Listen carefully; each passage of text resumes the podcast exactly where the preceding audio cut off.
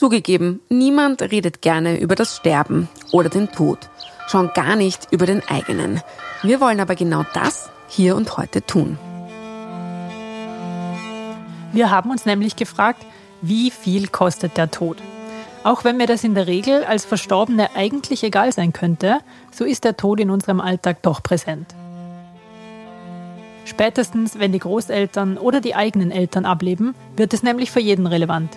Ja, und die Wiener Bestattung weiß wohl ganz gut, wie schwer es ist, den Tod oder in ihrem Fall eine gediegene Abschiedszeremonie für den oder die Verstorbene zu verkaufen. Sie versucht das mitunter geschickt mit einem kurzen YouTube-Spot mit ORF-Gesicht Peter Rapp für ihr kostengünstigstes Produkt, die sogenannte Baba-Bestattung. Nur selber machen ist billiger. Baba, die Bestpreisbestattung. Über die und andere Bestattungsformen reden wir heute später noch. Außerdem geht es um Kosten und Nutzen eines Testaments und Möglichkeiten für das eigene Ableben vorzusorgen. Presse Play. Mein Geld. Dieser Finanzpodcast wird unterstützt von der Erste Group.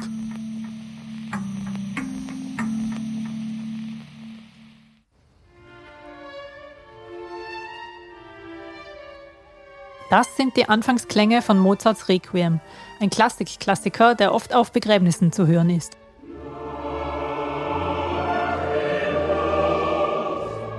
Aber wir wollen in den kommenden 20 Minuten nicht ganz so getragen bleiben und trotzdem mit der Beerdigung beginnen.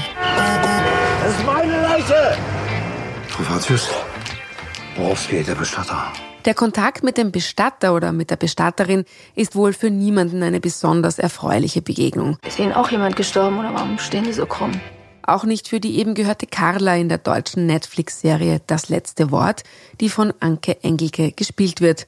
Aber es muss eben sein, denn grundsätzlich gilt auch in Österreich eine Bestattungspflicht. Haben Sie sich schon einmal die Frage gestellt, was eine Beerdigung kostet? Das ist ein Ausschnitt aus dem Informationsvideo der Wiener Bestattung. Ganz kurz zusammengefasst kann man sagen, der Richtwert für eine Beisetzung im bestehenden Familiengrab beläuft sich auf etwa 5000 Euro. Wobei eine Erdbestattung teurer ist als eine Feuerbestattung. Nach oben hin sind praktisch keine Grenzen gesetzt. Die günstigste Variante der eingangs erwähnten Barbarbestattung beginnt aber bei 1227 Euro. Drunter geht es eigentlich nicht. Die Basisvariante ist eine Feuerbestattung mit Urne, die die Angehörigen nach Hause mitnehmen können.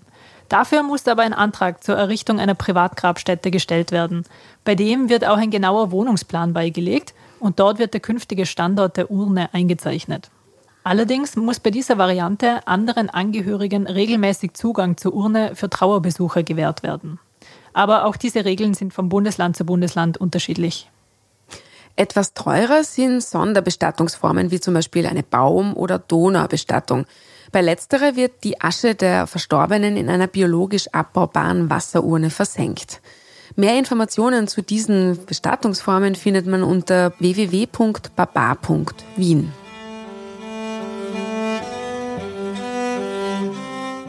In den Bestattungskosten nicht inkludiert sind Kosten für Fremdleistungen von anderen Unternehmen. Also das bedeutet zum Beispiel Blumenschmuck, Trauerdrucksorten, Trauerredner, Steinmetzarbeiten und natürlich sind auch die Kosten einer anschließenden Trauerfeier nicht berücksichtigt. Übrigens, zur Durchführung einer Bestattung braucht es eine Grabstelle.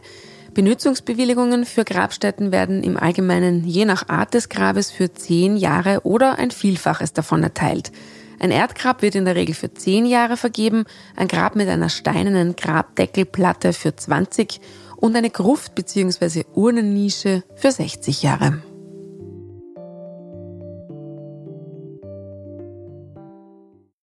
Jetzt haben wir gehört, dass Sterben gar nicht so günstig ist. Damit man weiß, mit welchen Kosten man rechnen muss, ist es wichtig, vorab schon gut informiert zu sein.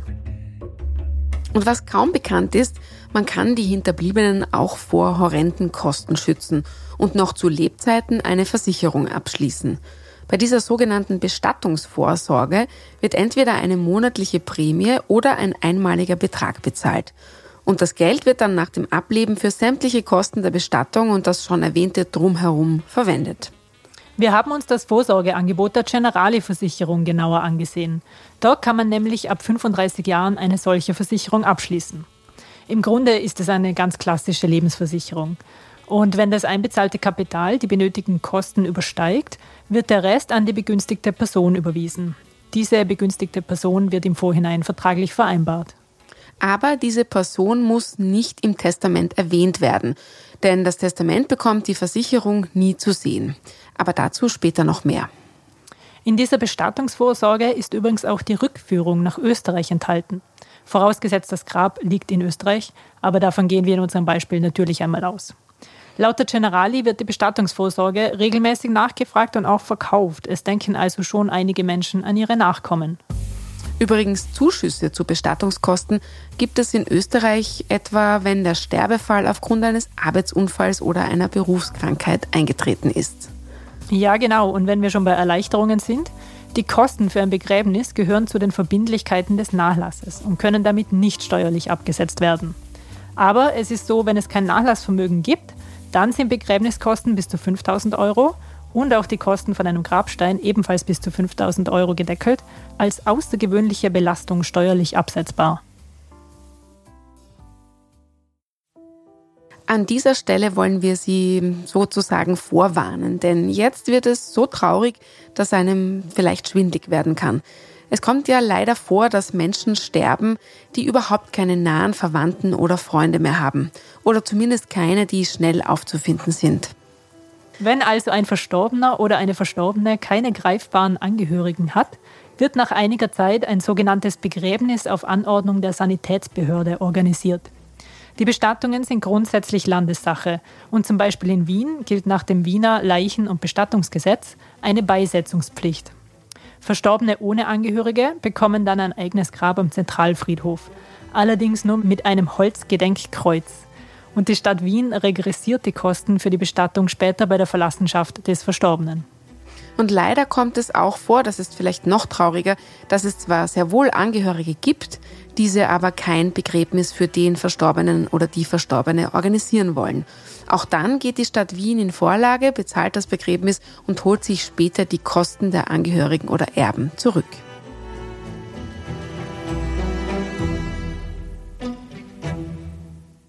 Und wie ist das jetzt mit dem schon mehrfach erwähnten letzten Willen? Wer kennt sie nicht, diese Plots aus Büchern oder Filmen, wo ein Testament gefunden wird und dann vermeintliche Erben, die nicht berücksichtigt wurden, es wieder verschwinden lassen? Ich habe mit dem Wiener Notar Michael Umfahrer darüber gesprochen, ob das ein realistisches Setting ist. Zu Beginn möchten wir allerdings festhalten, dass für ein Testament bzw. eine letztwillige Verfügung nicht zwingend ein Notar nötig ist. Aber lassen wir Herrn Umfahrer kurz selbst die Vorteile einer notariellen Begleitung erklären. Die Testamentserstellung ist ein, ein, ein ziemlich, ziemlich äh, komplexer Vorgang, auch wenn das vielleicht äh, von außen gesehen nicht so äh, gleich ersichtlich ist. Und zwar deshalb, weil man unterscheiden muss zunächst einmal, dass jemand für sich selbst äh, weiß, was er möchte, was er verfügen möchte, was er erreichen möchte. Das ist der erste Zugang. Und der zweite Zugang ist dann die rechtliche Umsetzung und bei der rechtlichen Umsetzung äh, ist also ganz dringend empfohlen, äh, zur Vermeidung von Schwierigkeiten, Streitigkeiten und auch möglich teuren äh, Zivilprozessen dann im nachfolgenden Verlassenschaftsverfahren da die beratende Hilfe eines Notars eben in Anspruch zu nehmen. Es gibt aber auch die Möglichkeit, selbst ein Testament zu schreiben, und zwar in zwei Varianten. Man kann ein sogenanntes eigenhändiges Testament verfassen. Das bedeutet, man schreibt alles auf einen Zettel per Handschrift dann werden keine Zeugen benötigt. Aber was dann wichtig ist, es muss klar erkennbar sein, dass es sich um die letztwillige Anordnung handelt. Man kann also zum Beispiel in die Überschrift klar Testament schreiben. Und die zweite Variante ist ein fremdhändiges Testament. Das bedeutet, dass man es eben nicht per Hand, sondern zum Beispiel am Computer schreibt. Dafür gelten ein paar andere Regeln und die wichtigste ist, dass bei der Erstellung mindestens drei Zeugen dabei sein müssen. Am Ende muss das Testament händisch unterschrieben werden und zwar vom Erblasser und eben diesen drei Zeugen. Und außerdem muss bei den Zeugen die Identität im Testament nachvollziehbar festgestellt werden. Und sie müssen auch mit einem Zeugenzusatz unterschreiben. Wenn das nicht so gemacht wird, ist das Testament nicht gültig. Aber kommen wir zu den Erben. Was gibt es da für Unterschiede? Ich kann ohne einen Erben zu haben, sei es jetzt einen testamentarischen oder einen gesetzlichen Erben, keine Verlassenschaftsverfahren durchführen. Wenn ich keinen testamentarisch festgelegten habe, dann muss ich einen gesetzlichen Erben suchen und so weiter. Also das ist sozusagen diese Hauptgruppe. Das muss man auch wissen. Und die zweite Gruppe, das sind die Vermächtnisnehmer, das sind diejenigen, die eben eingesetzt werden nur für bestimmte Gegenstände, die man bezeichnet.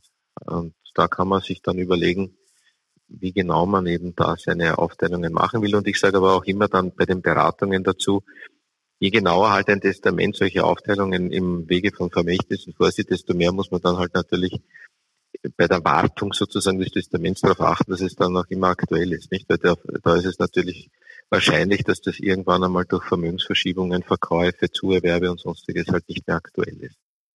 Und dann sollte man sich einige Dinge sehr genau überlegen.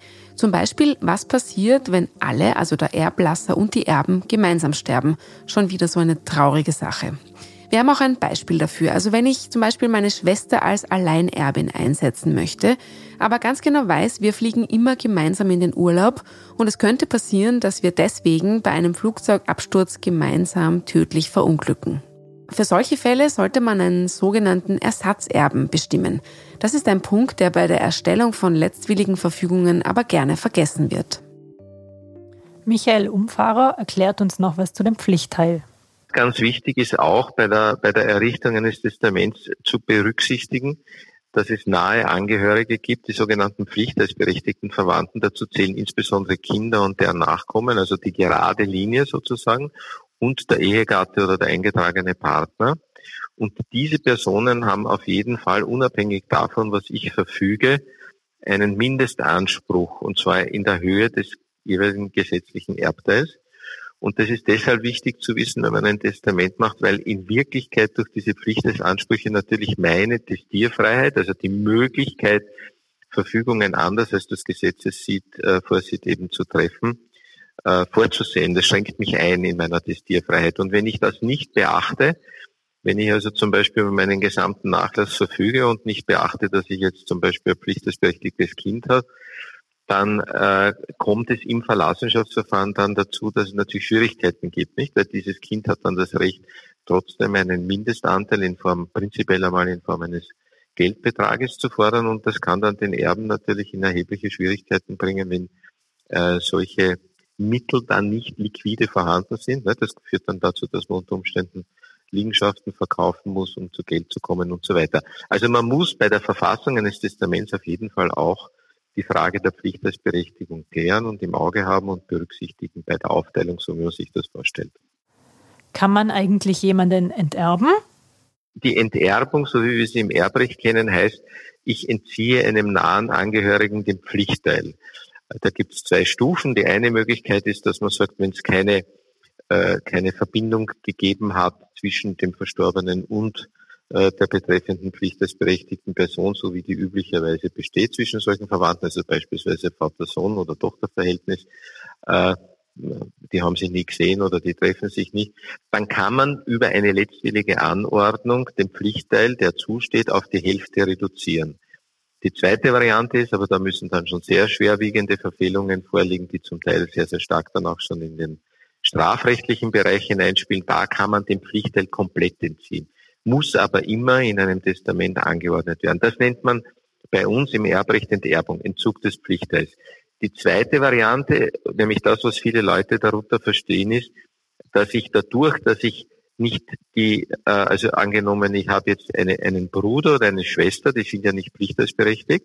Ich habe einen Bruder oder eine Schwester und wenn ich kein Testament machen würde, würde angenommen, weil ich keine Kinder habe, keinen Ehegatten habe, dieser Bruder oder diese Schwester äh, zur Erbschaft gelangen, dann kann ich mit einem Testament, in dem ich jemand anderen als diesen Bruder oder die Schwester einsetze, die Erbfolge nach Bruder und Schwester ausschließen. Also sprich, die werden dann mehr oder weniger indirekt, wenn sie so wollen, nach dem, nach dem herkömmlichen Sprachgebrauch enterbt, weil sie halt nichts kriegen aus der Verlassenschaft dann von mir, sondern da kommt eine andere Person zum Zug. Das ist, das ist dazu zu sagen, was Sie jetzt mit, dem, mit der Überschrift Enterbung äh, gesagt haben.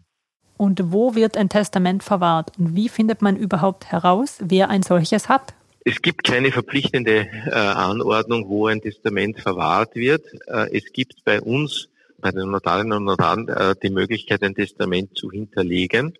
Das hat äh, zwei große Vorteile. Der erste Vorteil ist, dass äh, die Tatsache, dass ein Testament in einer bestimmten Amtsstelle verwahrt oder hinterlegt ist, ähm, im sogenannten zentralen Testamentsregister registriert ist. Dieses zentrale Testamentsregister ist äh, absolut nicht einsehbar für, für, für, für, für die Öffentlichkeit. Also das heißt, es ist hier eine absolute Diskretion gegeben. Aber der Gerichtskommissär, also der Notar, der das Verlassenschaftsverfahren zu führen hat, der schaut regelmäßig dann zu dem Namen in dieses Testamentsregister hinein und sieht, aha, jetzt ist beispielsweise beim Notar Michael Umfahrer ein Testament hinterlegt und der fordert dann dieses Testament ab und so ist gesichert, dass ein solches Testament, das über die Hinterlegung an einer Amtsstelle unter Registrierung im zentralen Testamentsregister auch tatsächlich dann beim Verlassenschaftsakt landet und der Wille dann auch zum Durchbruch kommt. Denn wenn Sie ein Testament eben nicht verwahren lassen, sondern wenn Sie das in der Wohnung aufheben, dann kann passieren, dass man dieses Testament nicht findet. Oder noch schlimmer, wenn irgendjemand es findet und verschwinden lässt, weil er benachteiligt ist in diesem Testament, dann ist es natürlich noch gröber. Und daher kann ich eigentlich nur empfehlen, also Testamente auf jeden Fall bei, äh, auf jeden Fall bei einem Notar zu hinterlegen, weil dann die Sicherheit, also dann ist garantiert, dass auf jeden Fall der Wille zum Durchbruch kommt. Ne? Aber in unserem Podcast geht es ja ums Geld. Daher fehlt jetzt noch eine sehr wichtige Frage, nämlich wie viel kostet es eigentlich, ein Testament zu erstellen? Herr Umfahrer sagt, er kann das nicht ganz seriös beantworten. Denn es gibt ganz viele unterschiedliche Vorgänge und Anforderungen, wie wir jetzt diese ganze Folge schon gelernt haben. Aber es gibt von der Notariatskammer eine unentgeltliche Erstberatung. Und wenn im Zuge dieser der Wunsch klar wird, dass man sich von einem Notar begleiten lassen möchte, wird ein Angebot gestellt. Das ist dann ein bestimmter Stundensatz, der von Anfang an transparent angeführt und vereinbart wird. Hören wir aber noch einmal Michael Umfahrer mit einem Tipp zum Schluss. Natürlich ist es immer interessant zu sagen, naja, was investiere ich jetzt in die Errichtung einer solchen letztwilligen Anordnung? Was, was investiere ich in diese Beratung, die damit zusammenhängt? Ich kann Ihnen aber auf der anderen Seite sagen, und das wissen wir auch wiederum aus Erfahrung durch die Führung von Verlassenschaftsabhandlungen, wenn ein Testament daneben geht oder wenn es Schwierigkeiten oder Streitigkeiten über ein Testament gibt, weil es schlecht gemacht ist oder weil es irgendwelche Lücken enthält oder sonstiges oder vielleicht auch äh, eben nicht entsprechend begleitet errichtet wurde durch eine Rechtsberatung, dass die Kosten, die dann in den prozessualen Verfahren, in den streitigen Verfahren entstehen, unglaublich viel, viel höher sind als die, die man investiert, um ein gescheites Testament zu errichten.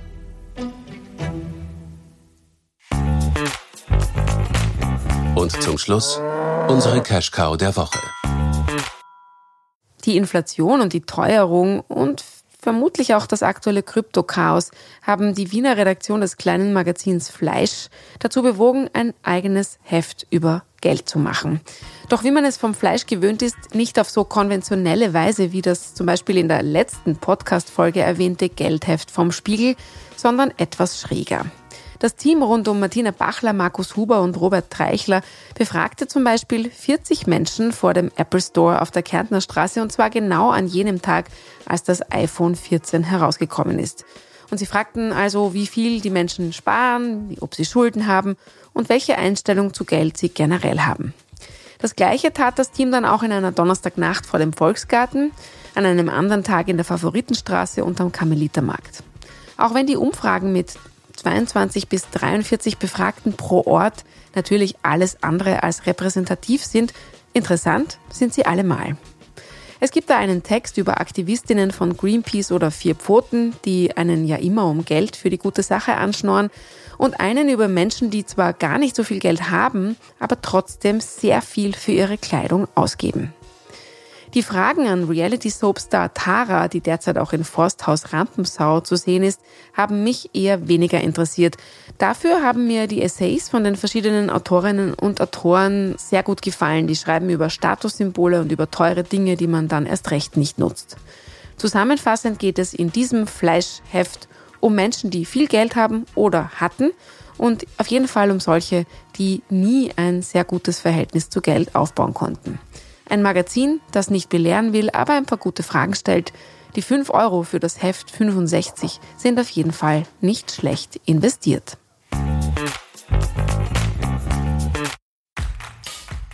Das war's schon wieder für heute. Noch mehr Finanzthemen und zwar zum Lesen von meiner Kollegin Susanne Bickel und der gesamten Wirtschaftsredaktion der Presse finden Sie unter diepresse.com-mein Geld und jeden Montag in der gedruckten Zeitung. Und wir sagen jetzt Ciao und Baba. Presse Play. Mein Geld. Eins noch. Wenn Sie eine Idee oder eine Frage haben, die wir hier beantworten sollen, schreiben Sie uns bitte an podcast.diepresse.com. Und wenn Sie dann noch ein bisschen Zeit übrig haben, dann schreiben Sie uns zum Beispiel auf Apple Podcasts, wie Ihnen dieser Podcast gefällt oder schenken uns dort ein paar Sterne.